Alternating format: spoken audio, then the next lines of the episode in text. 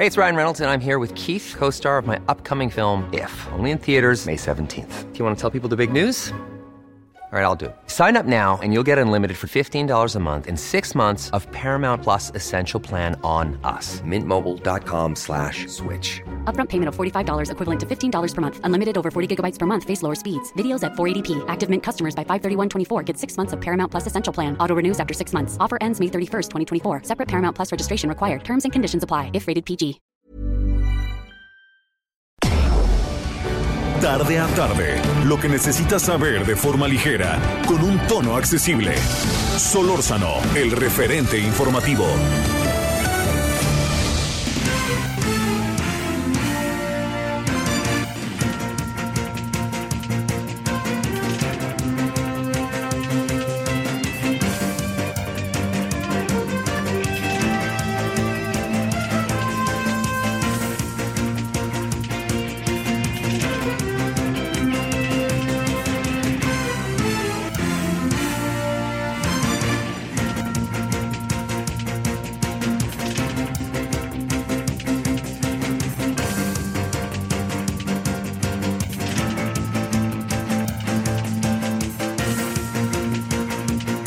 Tardes, son ahora las 16 horas, ahora con un minuto en la hora del centro. Gracias que nos acompaña, estamos en el 98.5 de FM desde la Ciudad de México, Heraldo Radio, agradeciéndole, estamos en el referente informativo, su servidor Javier Solórzano le da la más cordial bienvenida.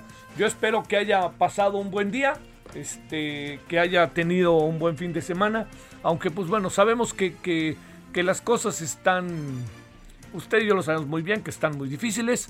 Eh, perdóname, el, el, tema que yo sigo pensando que es de los más importantes es que el presidente apareció en un video que ha generado una gran cantidad de especulaciones. Eh, mire, especulaciones, interpretaciones y no nos hagamos insidia, ¿no?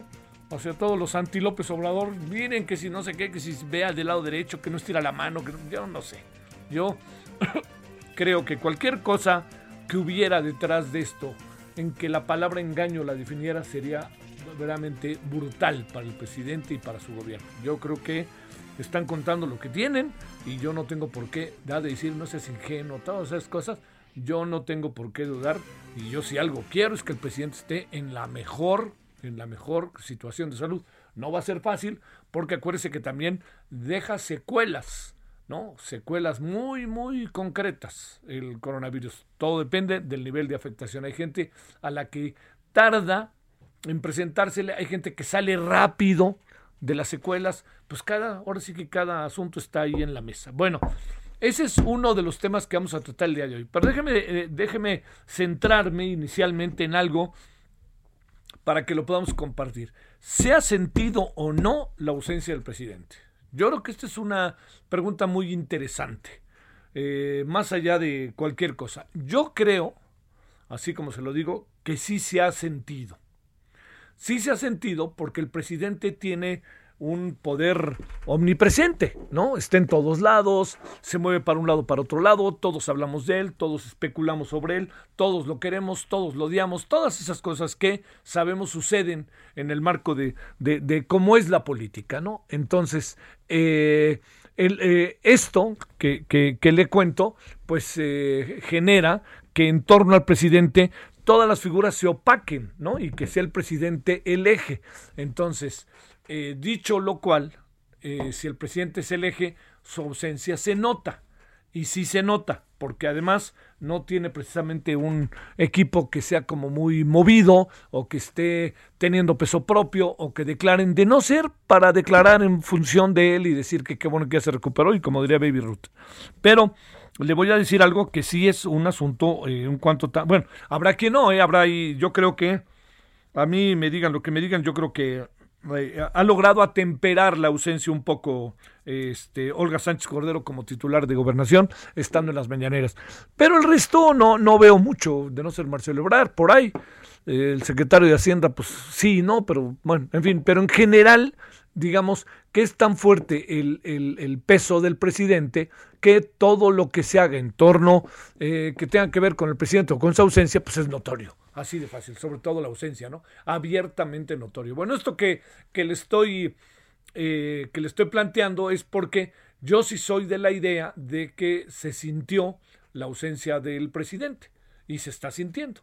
Y entonces eh, lo que aquí habría que hacer es eh, también yo creo que como una enseñanza para el presidente y pensar muy bien ante una eventual eh, ante un eventual problema del cual nadie está exento, que le pudiera pasar al presidente de nuevo, qué es lo que pasaría, ¿no?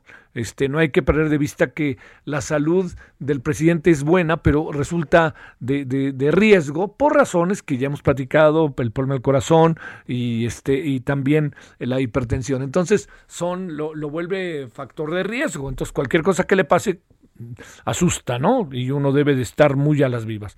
Aquí lo mejor es que apareció, se acabaron los rumores, ahora vendrán otros rumores, porque también hay muchos de estos rumores que ahora se están hablando sobre el presidente, a mí me parecen medio insanos. Este, pero lo que sí, como sea, lo que le quiero decir es que hay que plantearnos y hay que planteárselo, sobre todo Morena. Yo sé que no quieren, no vengan a decir que el presidente es, este, o sea, como dicen, nadie se vence, o sea, esta metáfora de Baby Ruth es relativamente, es estrictamente deportiva. Es muy difícil vencer al que se, al que, al que se vence, al, al, al que no se vence.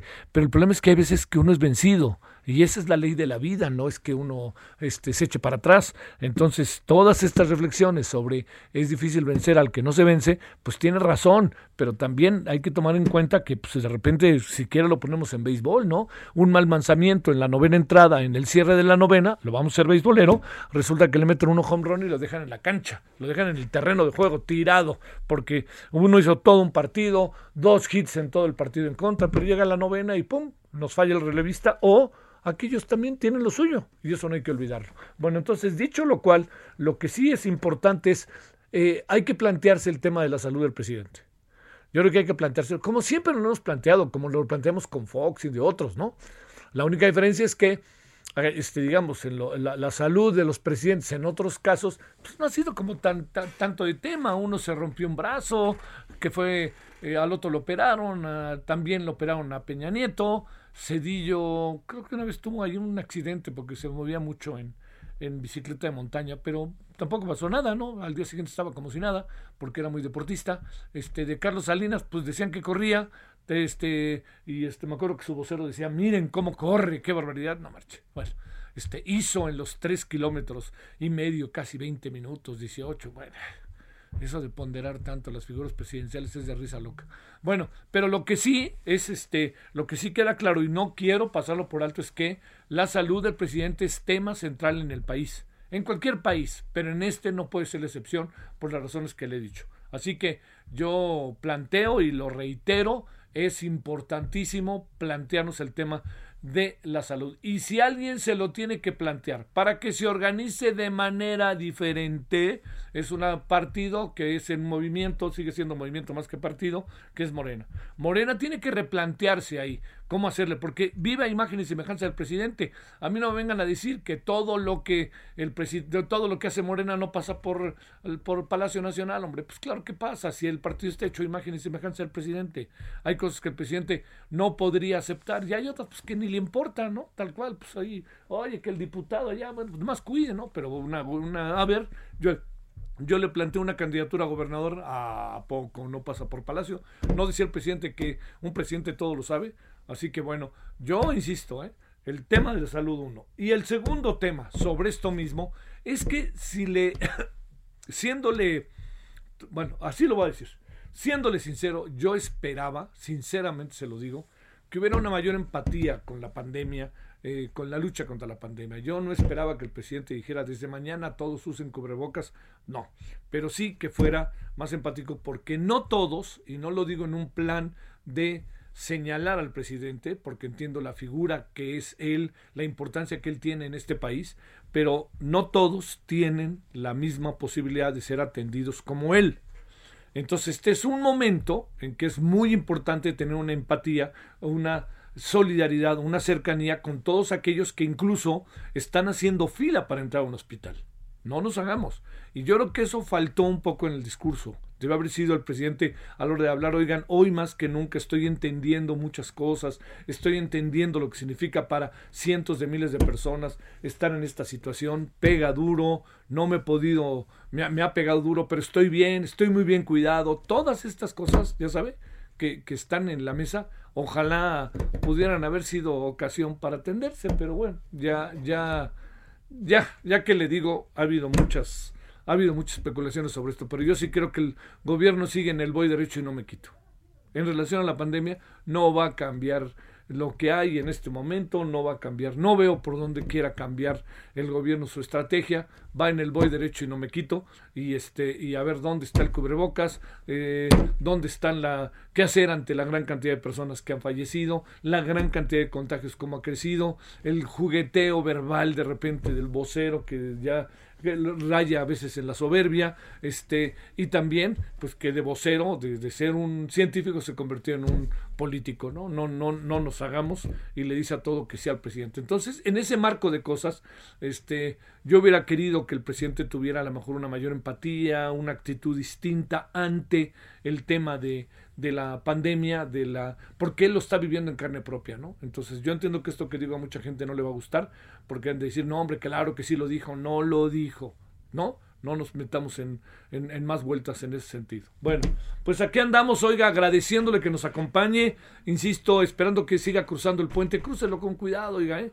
Crúcelo con mucho cuidado si ya está regresando a su lugar de origen y salió, yo espero que haya tomado todo tipo de medidas este, de cuidado, porque si no en 15 días otra vez, ¡pum!, va a brincar esto terrible con los contagios, porque hay una parte que sí es eh, responsabilidad de la autoridad de la forma en que ha tratado el problema, pero hay otra parte que no nos hagamos, es responsabilidad de nosotros. Nosotros no hemos hecho en muchas ocasiones lo que debimos haber hecho. Y esto nos pesa las fiestas en Yucatán, las fiestas en Sonora, las fiestas en el Estado de México, las fiestas en la Ciudad de México, las fiestas en Jalisco, Guadalajara, Zapopan. Entonces, pues, eh, todo eso, créame, acaba, acaba, en 15 días se nos viene encima. Se nos viene encima.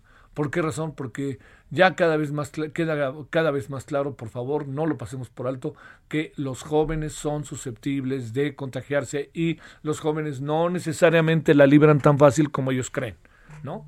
Así de fácil. Porque yo lo que digo es que la pandemia, el coronavirus, eh, es capaz de sacarnos como, como enfermedades que ni sabíamos que teníamos, porque llega el coronavirus y resulta que el coronavirus ataca más fuerte porque uno tenía algo que ni siquiera sabía que lo tenía. Y bolas, ahí viene todo el relajo, ¿no? Bueno, yo le agradezco que nos acompañe, en verdad deseando que haya tenido un buen fin de semana. De fútbol ni hablamos, este, ya, ni para qué, bueno, pero bueno, ahí seguimos, ahí estamos de necios yéndole a las chivas. Bueno, vámonos si le parece a las 16 con 12 en hora del centro con un tema muy importante que pasó hoy.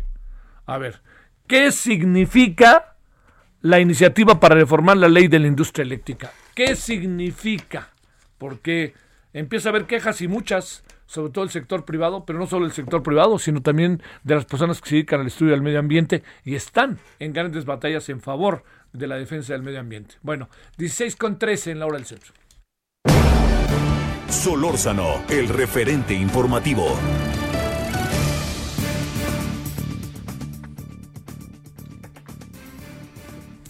Bueno, entonces aquí andamos eh, agradeciéndole a Adrián Fernández, quien es director de Iniciativa Climática de México. Querido Adrián, sé que te sacamos ahí de un asunto y te agradezco profundamente que estés con nosotros. ¿Cómo estás? Muy bien, Javier, siempre un gusto estar contigo. Me da gusto saludarte. Yo espero que estés bien de salud, ¿eh? Este, bueno, a ver, ¿qué significa esta nueva, esta iniciativa? Ya, Javier, recordarás que durante los primeros dos años de esta administración hubo una serie de iniciativas, eh, órdenes ejecutivas por parte del gobierno federal, algunas de la Comisión Regulatoria de Energía, otras de la propia CENER, otras del CENACE, el Centro de Control de Energía, y eh, fueron cerca de 10 en total.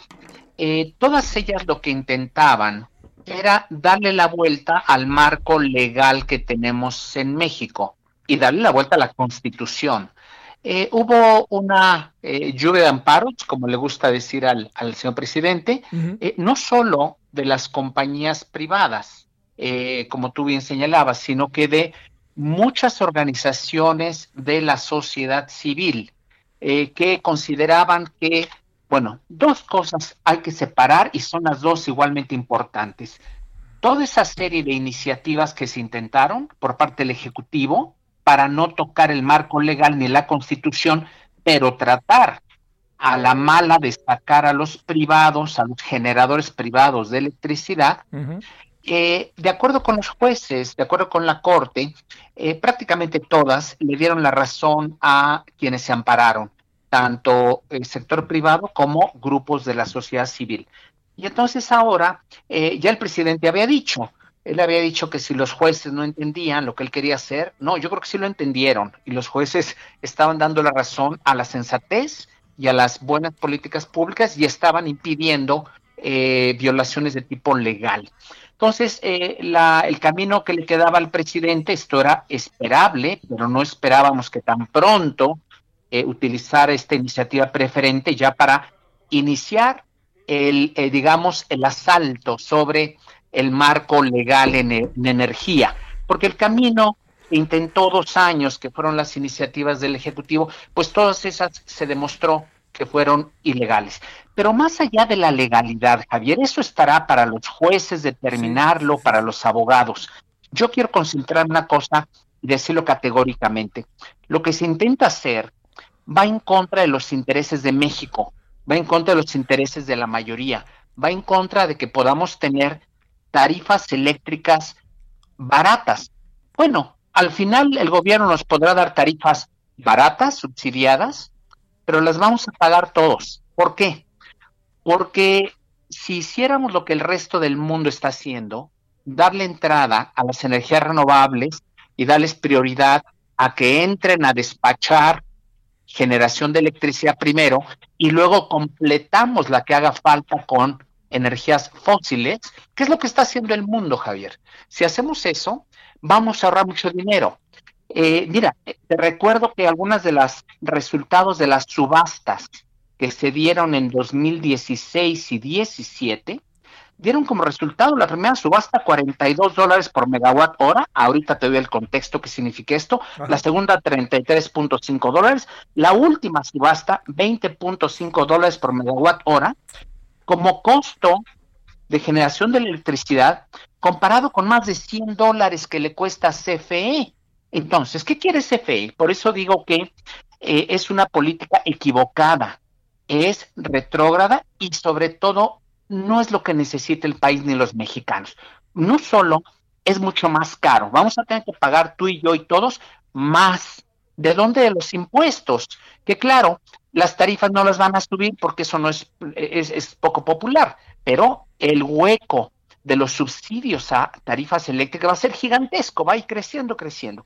Segundo, se les olvida aparentemente que las fuentes fósiles como el carbón y el combustóleo, que son algunas de las fuentes que quieren perpetuar e incluso tal vez expandir, causan eh, morbilidad y mortalidad. Se enferman muchos mexicanos, miles de mexicanos se enferman y mueren prematuramente. Está demostrado científicamente que mueren prematuramente por respirar aire contaminado proveniente de refinerías y de plantas que utilizan combustóleo y carbón. ¿Eso es lo que vamos a perpetuar o incluso incrementar? Eso no le hace bien a los mexicanos. Y por último, y lo dejo al último en prioridad, vamos a violentar tanto leyes nacionales, todavía está la ley de transición energética, en la cual estamos obligados a llegar a 35% de energías limpias al 2024. No lo vamos a hacer, lo vamos a violar.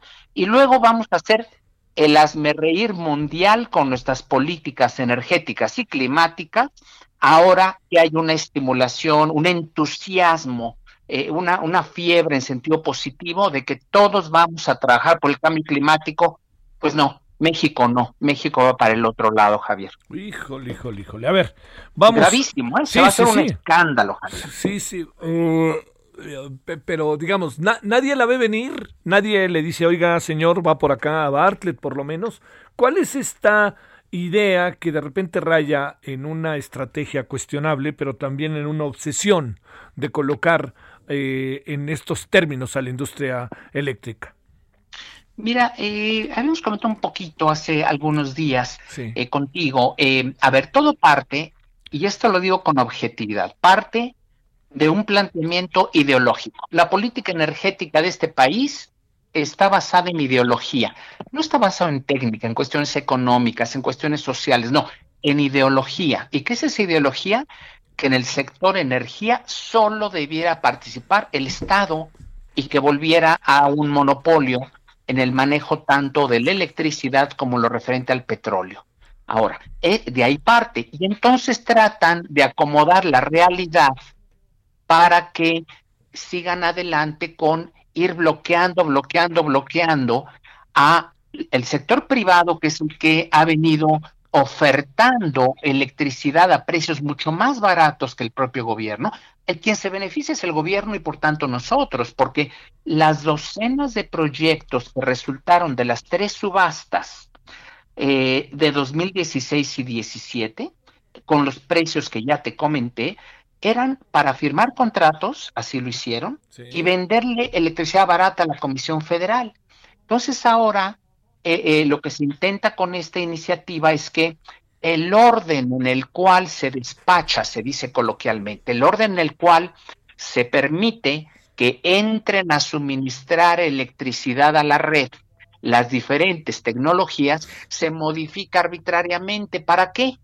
Anteriormente, hasta ahorita todavía, en México teníamos un orden de despacho, de priorización de quién entraba a suministrar primero y después, en base a un criterio económico, se dice por mérito, las más limpias y las más baratas, para que sea más barata la generación en su conjunto. No, eso se va a cambiar arbitrariamente. Ahora lo que se quiere es que CENER decida, yo diría caprichosamente, de hecho, ya la ley, la iniciativa dice que entrará primero todas las plantas de generación de las diferentes tecnologías que son del gobierno. Claro, ahí entran las hidro, las hidroeléctricas, está bien, y luego entrarán las de gas, etcétera, pero ahí se da prioridad, fíjate nada más, a las plantas de carbón y a las plantas de combustóleo por encima de todas las renovables, porque el pecado de las renovables es que las construyeron los privados, aunque le vendan al Estado y a nosotros mm. electricidad a una cuarta parte del precio. Mm. ¿Qué, escándalo? ¿eh? Es una cosa increíble. Se veía venir. Oye, pero nadie, nadie les hace ver nada, o sea, digamos, porque, espérame, van en el voy derecho y no me quito, van, cuando, ¿qué, va a pasar en el Congreso? ¿Tú crees que se van a ir, van a negociar con sus satélites partidos que tienen a un lado y vámonos, consiguen la mayoría y en menos de, ¿qué? ¿Qué te parece si para mediados de febrero, si no es que ah, en marzo ya tenemos, eh? Así es, Javier. Y mira, eh, eh, para mí es, sintomático varias cosas. Primero, recordarás que la Suprema Corte iba a tomar definiciones importantísimas sobre si era legal o ilegal algunas de las acciones de la CENER. Y resulta que se pospuso la decisión, el análisis este, de, de este tipo de cosas. Ojalá que no tenga nada que ver y que la Suprema Corte siga siendo autónoma. Segundo, yo creo que en los cálculos, eh, bueno, muchos abogados con los que eh, eh, hemos estado hablando consideran que si bien podrían pasar esta ley porque junten los votos con los partidos satélite, con quienes se suman a incondicionalmente, que pudiera ser inconstitucional. ¿Por qué? Porque la Constitución señala que puede haber participación del sector privado en libre concurrencia. Habrá que ver, se va a hacer un escándalo de tipo jurídico, ¿no? Vamos a ver. Y otra cosa que también podemos hacer una lectura tal vez política, el que el presidente intente esto ahorita, además utilizando para esto una eh, su, su, prerrogativa de una iniciativa preferencial, pues a lo mejor nos dice que no está tan seguro de cómo resultarán las elecciones de medio camino, porque dice, mejor me voy ahorita que tengo mayoría en el Congreso y no me espero, no vaya a ser que después de medio año de las elecciones ya ni siquiera pueda intentar pasar leyes, ya no digamos modificar la Constitución. No tiene este e, el partido en, el gobierno y sus eh, aliados no tienen en principio los votos suficientes para cambios constitucionales. Pudieran comprar votos y pudieran hacer una serie de cosas, pero, pero en principio no lo tienen. Por eso van a intentar, este es el primer intento con la ley de la industria eléctrica y a lo mejor vienen más, Javier, porque son varios los ordenamientos legales que tiene el marco. Está clarísimo, esto se veía venir y luego pues falta ver si no hay implicaciones, saber qué dicen nuestros socios comerciales, claro. Eh, que ya yo creo que ya se están hartando de que ilegalmente México esté bloqueando a sus empresas y sus inversiones porque aquí la parte ilegal es del lado nuestro. Eh, los inversionistas nacionales e internacionales no han hecho nada equivocado. Te mando un saludo, Adrián, y volveremos, si te parece, ¿no? Cuando echen a andar la pelota por ahí ya con este tema. Gracias, Adrián Fernández. Seguimos platicando. Muchas gracias, director de Iniciativa Climática de México, ICM, para que usted se dé una idea en que estamos con esta iniciativa para reformar la ley de la industria eléctrica. Pausa.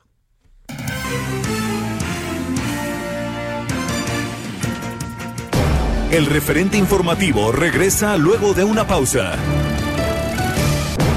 Estamos de regreso con el referente informativo.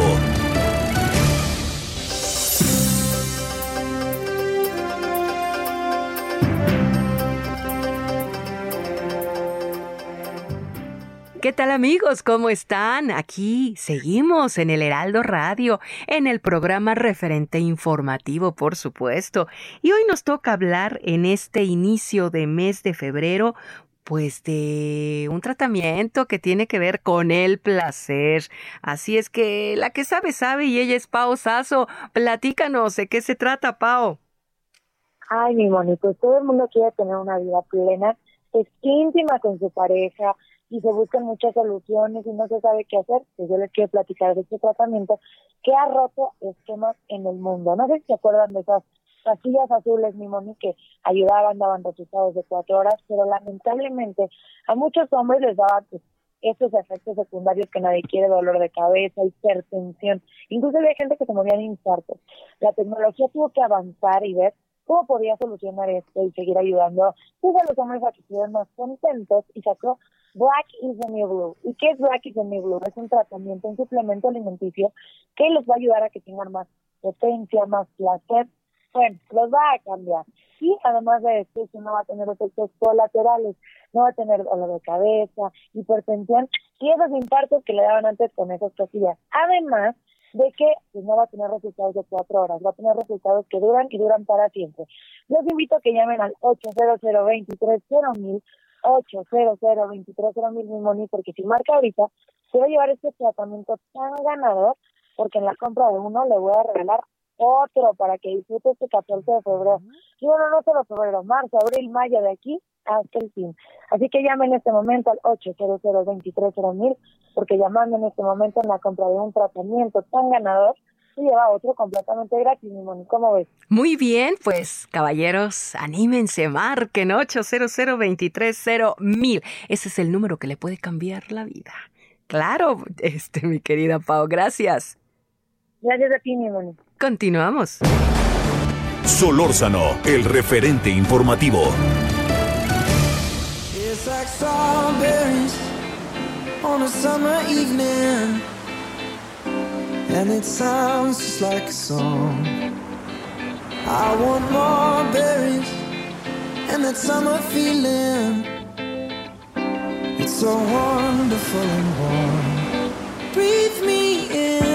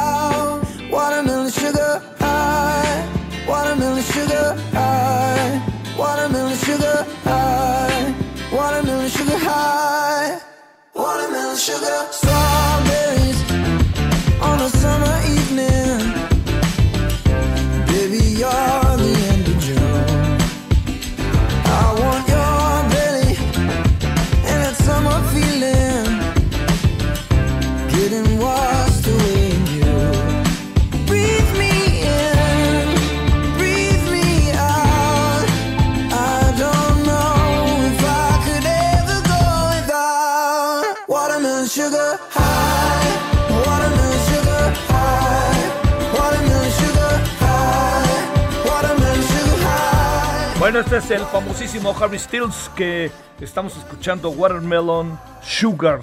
¿Por qué este cantante, compositor y actor británico, por cierto, Harry Styles, nació en un día como hoy, un primero de febrero, pero de 1994? Nació en un lugar que se llama Redditch, Redditch en Reino Unido. Y esto es Watermelon Sugar, así como lo escuchan. Sandía sugarada. Bueno, vámonos a las 16.34 en hora del centro.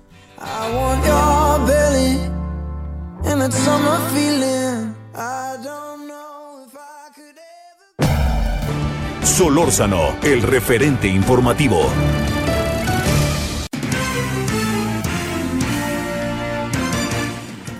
Por cierto, estos días ha crecido la idea, o el rumor, ¿eh? La- no, la idea no, no, el rumor de que eh, podrían eh, postergarse los comicios de este año.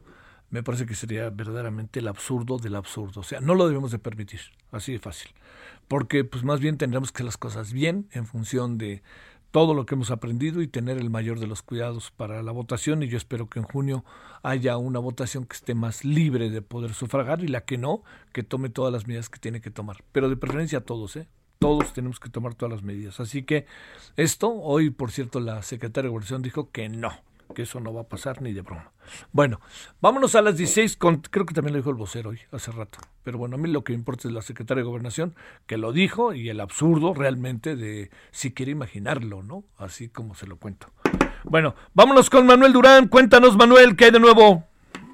Hola, muy buenas tardes, Javier. Buenas tardes al auditorio. Pues hay dos peticiones, una por parte de la Iglesia Católica que pide celebrar este 2 de febrero, Día de la Candelaria en casa, no salir, no hacer aglomeraciones en las iglesias. Eh, pide seguir la bendición virtual de los niños Dios a través de plataformas digitales. Dice que si bien estamos en semáforo rojo y hay servicios religiosos, no se debe ir a las iglesias, que se debe man- que se deben mantener en casa y esta celebración hacerla en familia. Eh, esto también en relación a lo que había dicho la jefa de gobierno, donde pide a la ciudadanía no aprovechar esta esta fecha para para hacer fiestas o reuniones y que el ejemplo ya se dio el pasado 12 de diciembre cuando la gente eh, atendió el llamado tanto de la iglesia como del gobierno de la de la Ciudad de México. Eso es eso por un lado y por el otro también la misma jefa de gobierno eh, pide a las escuelas privadas aguantar aguantar un poco más pues, ante la petición de de un plan de reapertura gradual. Ella dice que, que tienen que aguantar, que ya falta poco, ha estado repitiendo mucho esta frase de que ya falta poco para esto y les dice que, en, eh, que ya está la vacuna y que solamente necesitan esperar a que se empiece a vacunar de manera masiva. Pone, pone el ejemplo de algunos estados donde se ha podido avanzar un poco para la reapertura de, de escuelas, pero que por lo pronto las escuelas privadas no pueden abrir, Javier. Bueno, lo que sí es este eh, falta poco, yo diría que la verdad entiendo los buenos ánimos de la jefa de gobierno, pero mi querido Manuel, falta poco, no creo, eh, la verdad. Pero hablando en plata, hablando en función de lo que está pasando y hace el gobierno. Gracias, Manuel, buenas tardes. Buenas tardes, hasta luego. Hasta luego. 16:37 en la hora del centro. Solórzano, el referente informativo. Bueno, este fin de semana se habló de que había una variante de en Jalisco, pero que era local de el COVID. Entonces, a ver, hablemos de esto que es una variante, todas estas cosas, pongámoslas en la mesa para poder entendernos, ¿no? Y por supuesto que le pedimos a la doctora Susana López Charretón que esté con usted y con nosotros, viróloga especializada en rotavirus y divulgadora de temas virológicos. Doctora Susana, muy buenas tardes, ¿cómo estás? Hola Javier, bien, ¿y tú? ¿Cómo va todo por allá? Aquí trabajando, todo bien. Bueno, esa es una buena noticia, aunque siguen en rojo en Morelos, ¿verdad? Sí, Sí, sí, sí. sí, así es. Bueno, o, o tratan de seguir en rojo, porque a la mera hora ya uno ya sabe lo que pasará. Claro, Ahora ya sí. que te cuento. A ver, oye, a ver, ¿qué, qué, a ver, primero, ¿qué es esto de la variante? ¿Qué es exactamente ante qué estamos?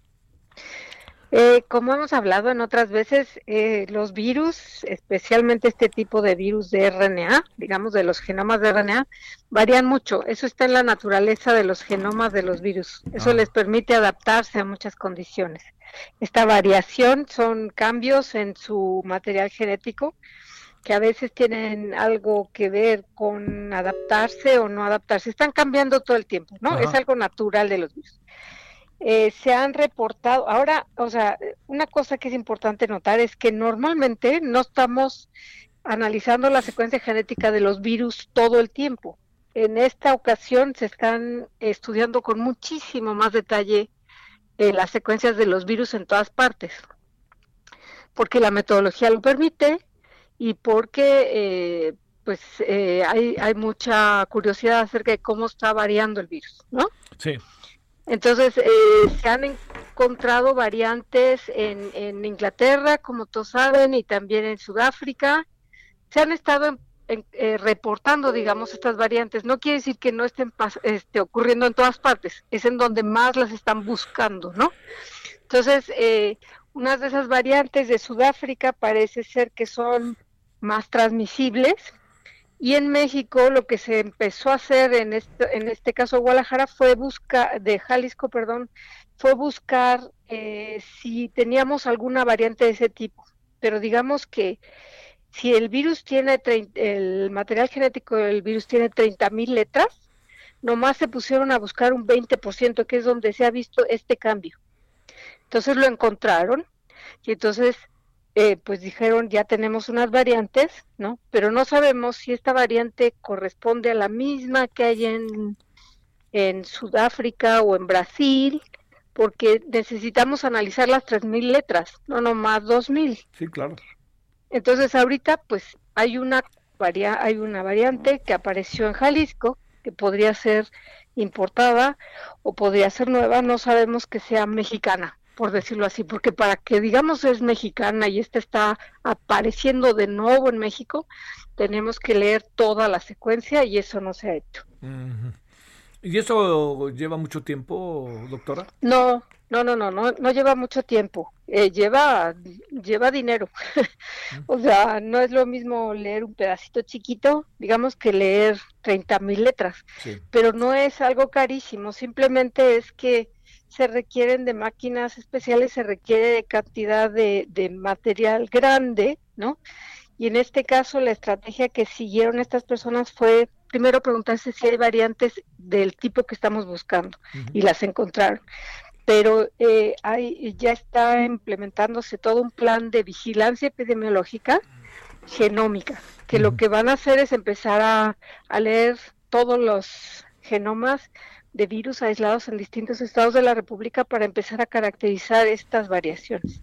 A ver, doctora, eh, cuando, eh, cuando planteabas al inicio que se ha descubierto que estas variantes son más, son más fáciles de transmitirse, la pregunta es, eh, ¿el hecho de que sean más fáciles de transmitirse pudiera anular los efectos de la vacuna? ¿Estaríamos ante más que una variante, una cepa? ¿Todo deriva del mismo COVID-19? ¿En qué andaremos en este sentido, doctora? Ajá, todo es el mismo virus, todo deriva del mismo SARS-CoV-2, Sí. son cambios naturales. Eh, ¿Qué tantos son cambios que le están permitiendo al virus transmitirse más fácil o ser más, eh, más virulento? Es algo que todavía no se establece. Y si van a ser, eh, se están empezando a analizar los, digamos que los anticuerpos de las personas ya vacunadas para ver si estos anticuerpos pueden acabar con el virus en ensayos in vitro. Pero todo eso está caminando en este momento. Por lo pronto, parecería como que algunas variantes sí son un poco más resistentes a algunas vacunas, pero todavía no creo que sea momento de, de alarmarse de que las vacunas no van a servir, por ejemplo. ¿no? Yo creo que estamos eh, analizando las, se están analizando las cosas en el mundo y la buena noticia, que creo que ya la hablábamos, es que muchas de las vacunas, las plataformas con las que se están haciendo las vacunas, permiten hacer cambios, que son pequeños cambios, digamos, que ahora se, se vacunaría contra las variantes, ¿no? Pero todavía no estamos en eso, todavía no estamos en eso. Oye, eh, este, te leo lo que me está llegando en este momentito, Susana. Una, una enfermera del Hospital General número 36 del IMSS, Silvia N., perdió este martes la batalla contra el COVID, pese a que ya había recibido la vacuna contra, este lunes, perdón, contra este mortal virus, de acuerdo a Radio y Televisión de Veracruz. Había, sido, Ajá. va- había sido vacunada la semana anterior. ¿Qué, qué, qué podría estar pasando en esto? Ni Eh, idea. lo que, no, sí, lo que seguramente pasó. no, sí, o sea, las vacunas toman como 15, 21 días para hacer efecto, para, para que tu cuerpo haga anticuerpos que van a frenar el virus. Si tú te vacunas ya infectado, ya no te da tiempo de hacer anticuerpos, Claro. gana el virus. Claro, Entonces, gana el virus. Gana el virus, o sea, se replica más rápido el virus que tú hacer anticuerpos. Entonces, muy seguramente esta persona, sin saberlo, ya estaba infectada cuando la vacunaron. Sí. No tiene nada que ver la vacuna. La vacuna no causa la enfermedad, eso sí está clarísimo. Ujú. Oye, la, la, la, la otra doctora, eh, la parte que corresponde a que nosotros, digamos, a, a- a que sea más transmisible eh, lo que se ha podido descubrir un poco, Sudáfrica, etcétera, Inglaterra, Reino Unido, la pregunta es, ¿significa que eh, son otras las maneras de transmitirse o son más fáciles independientemente de que todo esté en el aire o que esté nosotros, etcétera. ¿Qué es lo que hace que, digamos, cómo se, cómo se materializa eso de que son más transmisibles? Mira, una, una posibilidad que no, no, o sea, solamente como que tratando de explicar puede ser Sí. que se replique mejor. Entonces, una persona en vez de exhalar, digamos, 100 virus por minuto, exhala 1000 virus por minuto. Simplemente se está replicando más el virus, entonces se está haciendo más virus y entonces, pues, en vez de, digamos, que exhalar 100 virus, exhalas 1000, 10 veces más. Eso, se, eso hace que sea más contagioso, por ejemplo, ¿no? Los Es- efectos, los efectos en principio son los mismos, pregunto. Sí, sí. Aparentemente todavía no se demuestra que haya alguna variante que cause una enfermedad más severa. Sí. Eso sí está claro. Parece ser que podría ser más transmisible. El problema es que es muy difícil estar haciendo autopsias tan rápido, Sí. en el sentido de que si empiezas a ver que abunda mucho una variante, no es, no necesariamente es porque sea más, eh, más fácil de transmitirse, sino que a lo mejor la empiezas a detectar porque las primeras personas que se infectaron con esta variante fueron a una fiesta de mil personas Sí. y esas mil personas empezaron a infectar a otras mil personas. Y entonces es muy difícil eh, primer- saber qué es causa y qué es efecto hasta que se puedan hacer ensayos ya con las variantes, con animales, etcétera. Sale. Oye, este, de repente me quedo con la impresión, eh, doctora, que, que está hecho un relajo, la verdad, perdón, que, que- que lo diga el tema de las vacunas, qué bárbaro, ¿no? Oye, a ver, yo, yo te digo, qué bueno que vacunaron a los de Campeche, a los profesores, ¿no? Ajá. Pero resulta que los vacunan y al día siguiente dicen que están en color amarillo y no ha sido vacunada la gente del personal médico de la zona. Sí, no. Sí, es, esto sí es una cosa que hemos hablado mucho. Eh, yo creo que las decisiones tienen que ser basadas en, en argumentos científicos y técnicos de, de cómo vamos a priorizar las vacunas. Y eso lo hicieron el comité de, de vacunas muy bien. Pero si te brincas las trancas y de repente dices, bueno, pues ahora vamos a hacer esta idea nueva, ¿no? Sí. de vacunar profesores, pues este, es que eso ya no es controlable, eso no lo están haciendo en ninguna parte del mundo. Estamos, la prioridad ahorita es el, el equipo médico que está en la primera línea, ¿no? Oye, y yo hubiera Pero pues dicho, hay que respetar. y yo hubiera dicho, el presidente también se debe haber vacunado, ¿no? Claro, claro. O sea, yo entiendo, pero que hagamos fila tú y yo, pues tiene lógica, pero él no, ¿no? pero no tiene guaruras, o sea, no, no entiende lo que es seguridad personal, o sea, él como persona es una persona, pero es nuestro presidente. Está representando un país, entonces tiene que tomar precauciones que no son los de una persona normal, aunque él sea una persona normal, ¿no? Sí, claro. No, no, no, pues además ganó con, con, con, con votos y, y con una gran esperanza de un país, ¿no? Claro, claro. A ver, oye, este, déjame cerrar. Eh, ahora que ya trajeron las bases para hacer la vacuna, ahora que la vacuna rusa, este, en eso todavía estamos este, lejos, ¿no? Sí, sí. Sí, ¿verdad? Sí, hemos llegado a cientos de miles, todavía no llegamos a millones, o sea, todavía nos vamos a tener que esperar mucho tiempo que nos toque, la verdad, porque no hay producción suficiente, porque ves cómo está Europa ahorita, que están demandando a, a AstraZeneca, Sí. Eh, eh, o sea, todo el mundo quiere vacuna y, y pues no, no se puede producir tan rápido, entonces sí, vamos a tener que seguir usando cubreboca y seguir separados, este, cuando menos seis meses, con la pena. Sí, con la penísima. Oye, este, la vacuna le falta el 3, ¿no? La fase 3 a la rusa, ¿no? Como sea, le falta la fase 3. Está hecha, aparentemente, ya está hecha. En, eh, lo que no está es reportada los resultados, ¿no? Los resultados hablados de la compañía son arriba del 90%, que es excelente, pero no han seguido las, digamos que la información que todas las otras compañías que ya están en fase de aprobación han hecho, ¿no? Que es publicar sus resultados de fase 3. Claro, que esa es este, la gran clave. Eh, vienen muy buenas noticias de Argentina, dijo hoy Marcelo Obrar. Se debe a que este, vienen ya las bases que pudieran hacer las vacunas, según entiendo, ¿no? Sí, eh, son dos noticias en, en Argentina, no sé cuál es. Una es que en Argentina producen, digamos que eh, la, la sustancia de la vacuna de la AstraZeneca Sí. y viene a México para ser envasada. Sí. Y la otra que podría ser la noticia también es que Argentina está usando Sputnik 5 y entonces no sé si ya tendrán algunos resultados. Lo dudo mucho porque apenas empezaron. Ajá. Entonces debe ser la de AstraZeneca. Sí, que, que eso. Lo de, oye, este, eh, estas cuestiones como de mayores de 60 años no está comprobado con estas vacunas, etcétera. Eso que tenemos que esperar o, o- o en qué nos tenemos que meter, eh, mi querida doctora. No nos va a pasar nada. Yo, o sea, A ver, cuéntame, oye, eso, eso, me- eso, oye, fue ahora sí que música para los oídos de muchísima gente. A ver, o sea, las pruebas eh, clínicas de varios de los laboratorios se hicieron en, en población de, de niños de 16 o 18 años a 65 años de edad, ¿no? Sí. Todo ese rango lo cubrieron. sí, sí, sí. Entonces, la seguridad de cómo funcionó es con ellos, pero eso no quiere decir que personas mayores no se la puedan poner ni que les vaya a pasar algo. Simplemente se están, pues es protegiendo un poco, ¿no? De que ahorita no tenemos, no tienen los estudios, digamos, con gente mayor, aunque Pfizer y Moderna ya están subiendo su rango de edad. Pero en este momento es mejor ponerte una vacuna que a lo mejor eh, te sienta un poco mal, ¿no? Te hace un poquito de reacción a que, que te dé COVID. Entonces yo creo que, pues si tienes chance, vacúnate. Y todos pienso que es mejor vacunarse en este momento. En Estados Unidos están vacunando a todos.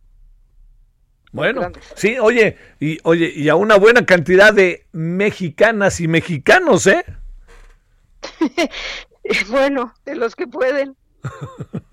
Ya ni qué decir. Doctora, como siempre, muchas gracias y buenas tardes. Que estés muy bien. Hasta luego. Hasta luego, muchas gracias, doctora.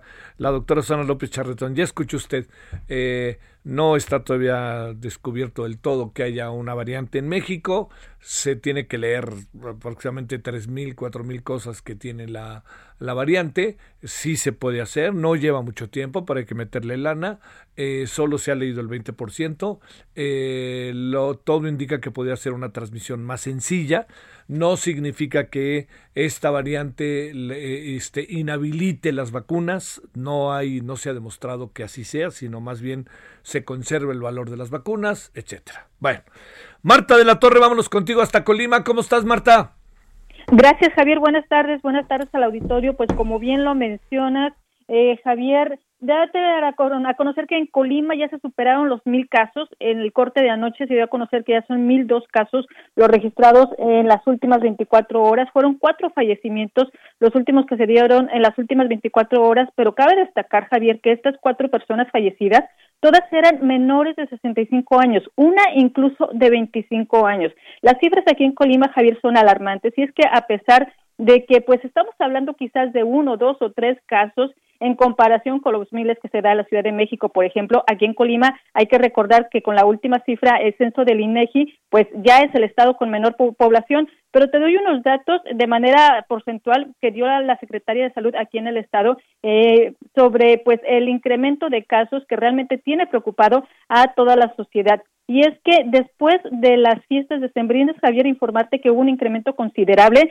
de casos, hubo una gran cantidad de fiestas, sobre todo fiestas particulares, aunque los bares nunca cerraron. Hace cinco semanas la ocupación hospitalaria era del 13%, hoy es del 47%. Hace cinco semanas las camas con ventilador estaban ocupadas al 7%, hoy es al 51%. También hace cinco semanas fallecían 1.4 personas por día y hoy son 4.5 personas por día. Informarte también que, de acuerdo con la Secretaría de Salud Federal, Colima está atravesando por la segunda curva eh, pues más alta eh, registrada desde agosto pasado, es decir, está en ascenso y todavía los casos siguen incrementando. Por esta razón ya se colocó en semáforo rojo en el estatal, eh, al igual que el federal que se anunció desde el viernes pasado, pero esto se anunció hasta el día de hoy. Es decir, que este fin de semana de quincena, pues todavía se dejaron abiertos muchos establecimientos, Javier. Uf, y luego quincena y fin de semana largo. Marta de la Torre, muchas gracias, Marta. Saludos hasta Colima. Gracias, saludos, buenas tardes. Bueno, vámonos a la pausa. Eh, a ver, en la noche, ¿qué vamos a tener hoy? Bueno, vamos a tener, eh, fíjese, un asunto, el turismo, ¿qué le puede pasar con estas decisiones de Canadá? Nos están cerrando la puerta, pero ¿sabe por qué nos están cerrando la puerta? Pues por lo que estamos también haciendo, porque tienen su diagnóstico, tienen su diagnóstico de lo que está pasando en México. Entonces dicen, a ver, yo traigo problemas, si voy para allá tengo más problemas, entonces espérate, párala, tomamos un poco de tiempo. Bueno, pausa. El referente informativo regresa luego de una pausa. Estamos de regreso con el referente informativo.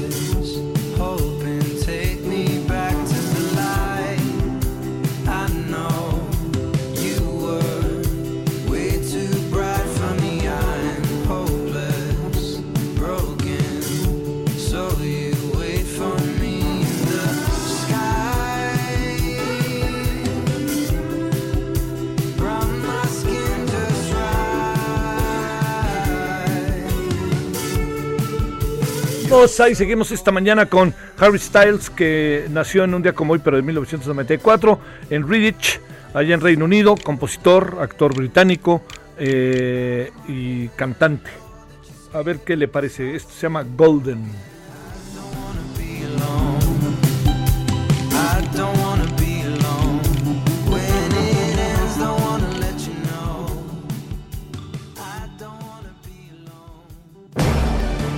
Solórzano, el referente informativo.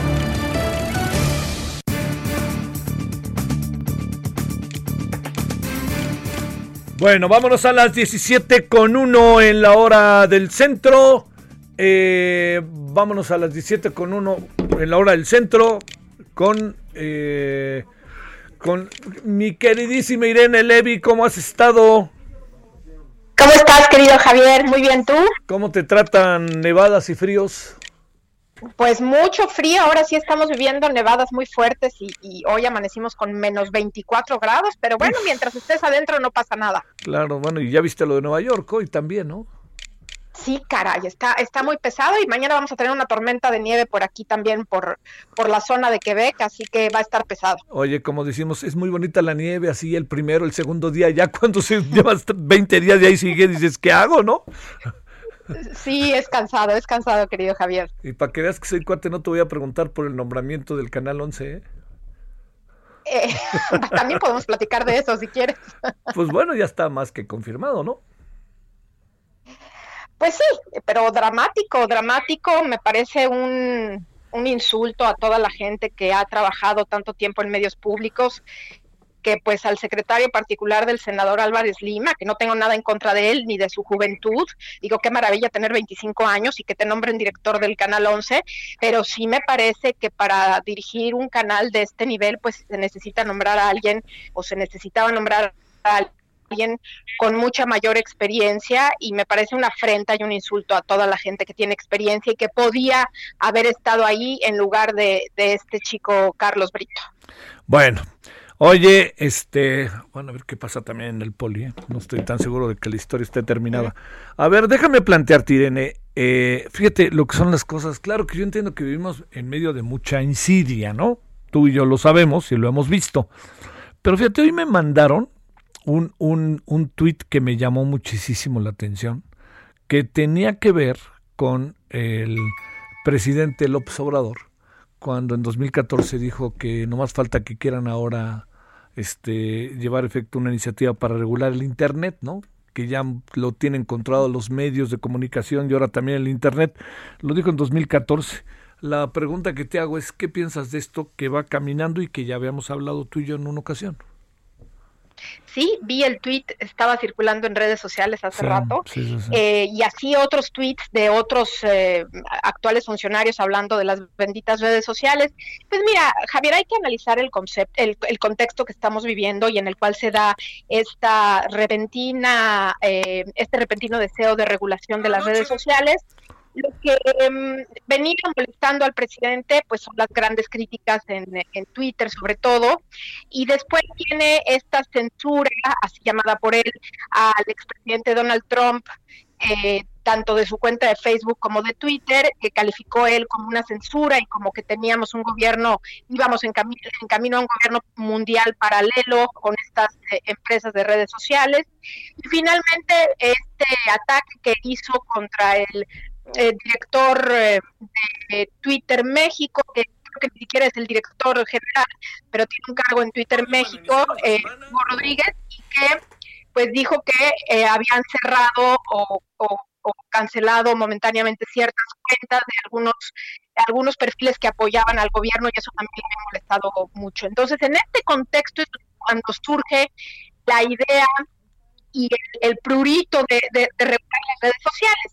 Creo que es importante entender el contexto porque no surge de un ejercicio académico para poner límites a favor de la libertad de expresión, sino surge más bien de un ejercicio de revancha eh, en contra de eh, las empresas que pues actuaron eh, de manera que no les agradó. Ahora eh, salió el senador Ricardo Monreal, que es pues representante de todos estos temas eh, de, de telecomunicaciones y medios, a decir que era prioridad del próximo eh, periodo de sesiones del Senado la regulación de las redes sociales, como si fuera un tema tan sencillo de abordar que se pudiera dar en unos meses. Hay países que han estado años intentando lograr eh, regulaciones a la medida y ha sido verdaderamente complicado. Eh, dice en su artículo el senador Monreal hace un recuento, él publica un artículo en su blog, estuvo también circulando en redes sociales y hace un recuento de algunas experiencias eh, regulatorias en otros en otros países. Y eh, bueno él habla de que lo que se tiene que regular tiene que ser la transparencia de las redes sociales para beneficio de eh, pues de todas las personas. Sin embargo me parece que omite en su análisis, y esperemos que después sí podamos estar escuchando este tipo de cuestiones, pero omite la gran dificultad que implica regular las redes sociales. Eh, no es nada más un tema de poner límites en beneficio de la libertad de expresión o el tema de las fake news que también menciona, sino que se enfrenta a grandes dificultades como por ejemplo, se trata de empresas que tienen modelos dinámicos de comunicación, Javier. No es que siempre van a tener el mismo modelo y la misma forma de, de actuar y de interactuar. Cada plataforma es diferente, es decir, Facebook es muy diferente a Twitter y es muy diferente a Instagram. Por lo tanto, hacer una regulación generalizada pues puede ser muy complicado. Eh, también habría que pensar qué organismos van a decidir en México, eh, si es que esto se va a hacer así, qué es verdad y qué es mentira, o hasta dónde es que se quieren meter a regular lo que pasa en redes sociales. qué es fake news y qué no, qué es discurso de odio y qué no.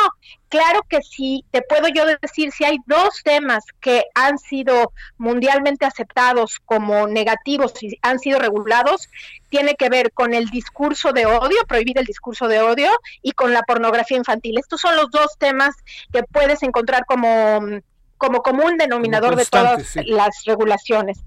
Eh, y luego, bueno, pues habrá que ver eh, qué opinan las empresas, porque hay que recordar que estas empresas no están en México. Es decir, eh, por ejemplo, Javier, mi cuenta, yo eh, soy mexicana, creé mi cuenta cuando estaba en México, pero ahora me encuentro en otro país. ¿Cómo van a regular lo que yo diga?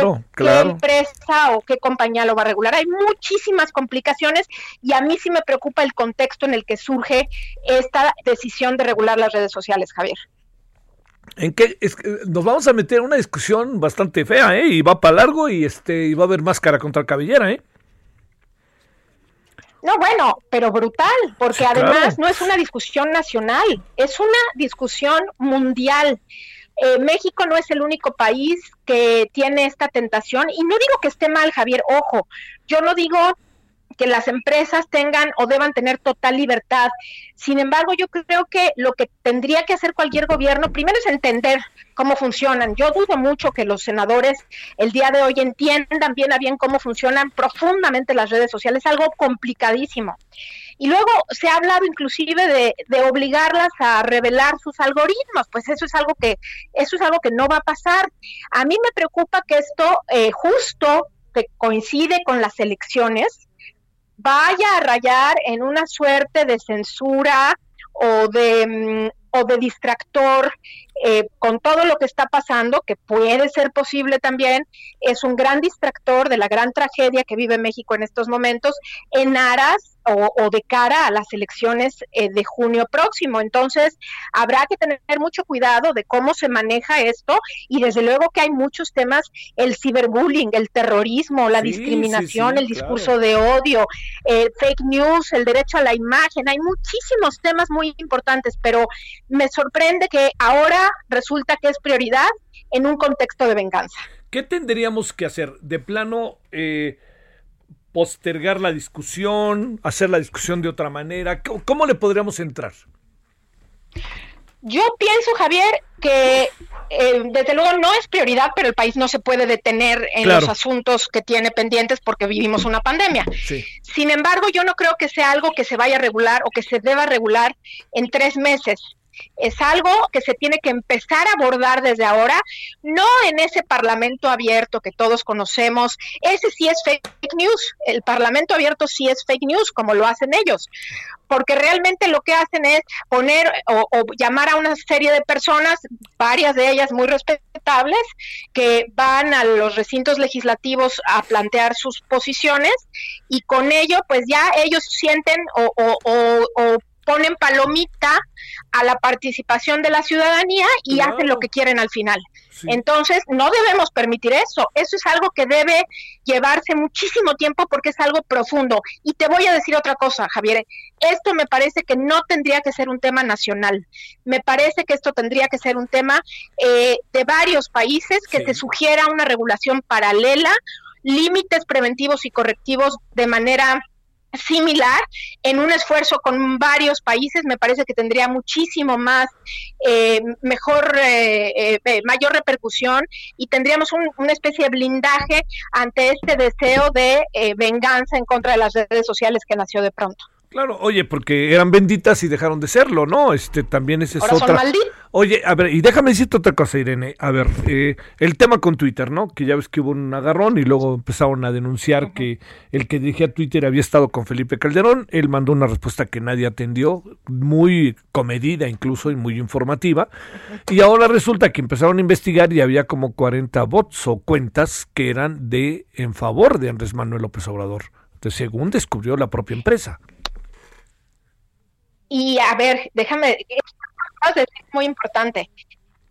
El presidente de la República y Carlos Monreal están intentando evitar que la imagen de ciertas personas sea dañada vía redes sociales, eh, por eh, decir que hay libertad de expresión, están evitando el ciberbullying, etcétera, etcétera.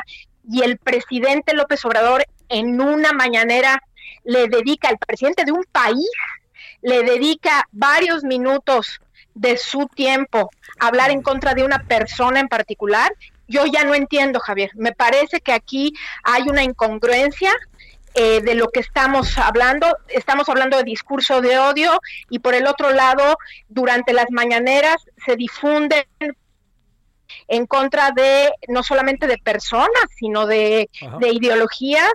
Entonces, a mí me parece el doble rasero que se está usando. Hablan de fake news o de difusión de rumores y el presidente, pues muchas de las cosas que dicen las mañaneras son rumores, no presenta pruebas, no presenta absolutamente ningún documento, son esas cosas que salen en la prensa y que días después se olvidan porque nunca hubo seguimiento. Entonces, me parece que lo primero que habría que haber, que, que lo primero que tendríamos que tener es congruencia entre lo que se busca y lo que se es en el gobierno. Híjole, híjole, Irene, eso es que sabes que va, a ser muy difícil porque digamos, eh, eh, el, el, tema podría inicialmente discutirse desde un ámbito internacional regional, ¿no? Que eso yo creo que es este muy importante, lo que nos afecta en Estados Unidos, Canadá, Centroamérica, en fin, ¿no? De cómo poder entrarle a un debate sobre el asunto. Pero por otra parte, el, el, el, gobierno eh, está cargado de contradicciones con este tema, no solamente por los tweets que hemos hecho referencia, sino también porque ha sido bastante maniqueo el asunto. La noche a la mañana esto es algo malo cuando era las benditas. Y cuando digo esto es bajo qué criterio entonces podemos pensar en una reglamentación, que ya no dije otra cosa, ya utilicé la palabra reglamentación, Irene. Sí, yo, bueno, reglamentación que tendría que ser una ley y yo creo que lo primero que se tendría que poner en la discusión es qué es lo que se va a regular. ¿Se van a regular las redes sociales o se van a regular las conductas que pueden suceder en redes sociales o pueden suceder en otras plataformas? Es decir, eh, hay una serie de conductas como el, el bullying, pues el bullying puede darse en una escuela físicamente o puede darse en el ciberespacio, pero la conducta es el bullying. Entonces, por eso es muy importante el objeto de la regulación.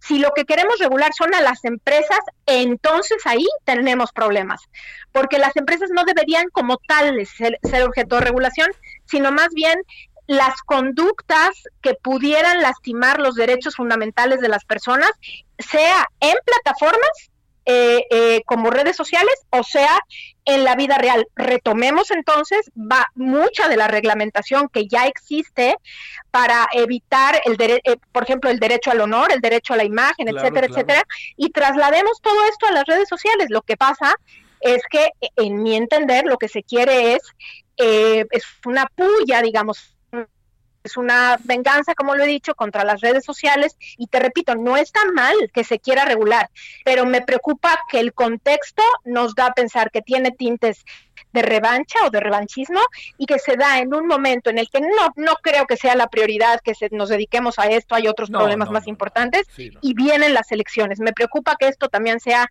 un circo más para entretenernos de la pandemia. Muchas de las interpretaciones que se pueden poner en la mesa, Irene Levy, puede ser el hecho de que eh, digamos, eh, como todo proceso electoral, nunca hay certezas, ¿no? O sea, uno no sabe al final qué podemos decidir los ciudadanos estando ante la boleta. Pero da la impresión de que el gobierno también, por diferentes cosas, apurando hoy, por ejemplo, la, la ley en materia, la iniciativa en materia de la industria eléctrica, este asunto los quiere echar por delante porque a lo mejor el escenario que están viendo no lo tienen tan garantizado como supusieron, por ejemplo, hace un año o menos, ¿no? Yo estoy convencida de eso. Si estuvieran tan seguros, estarían actuando en positivo y no en negativo, como están actuando en este momento. Es decir, están más a la defensiva que en plan de eh, proponer y de, y de construir. Eso significa que se sienten amenazados y están viendo una animadversión que no existía anteriormente.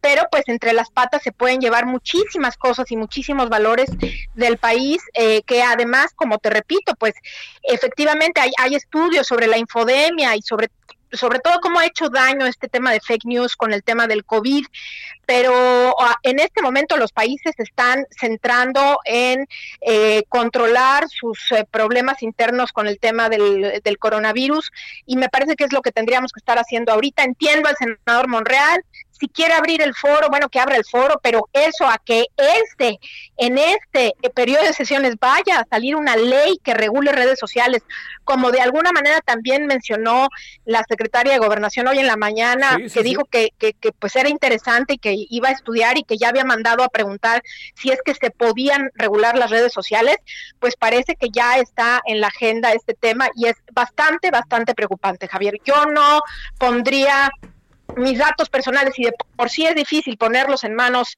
de estas empresas, pues eh, imagínate que les estén pidiendo, como en algunos países han pretendido, que les estén pidiendo que hagan, eh, que compartan las empresas sus algoritmos y los datos personales de las personas, pues sería muy, eh, muy grave, ¿no? No, no, no, no, no.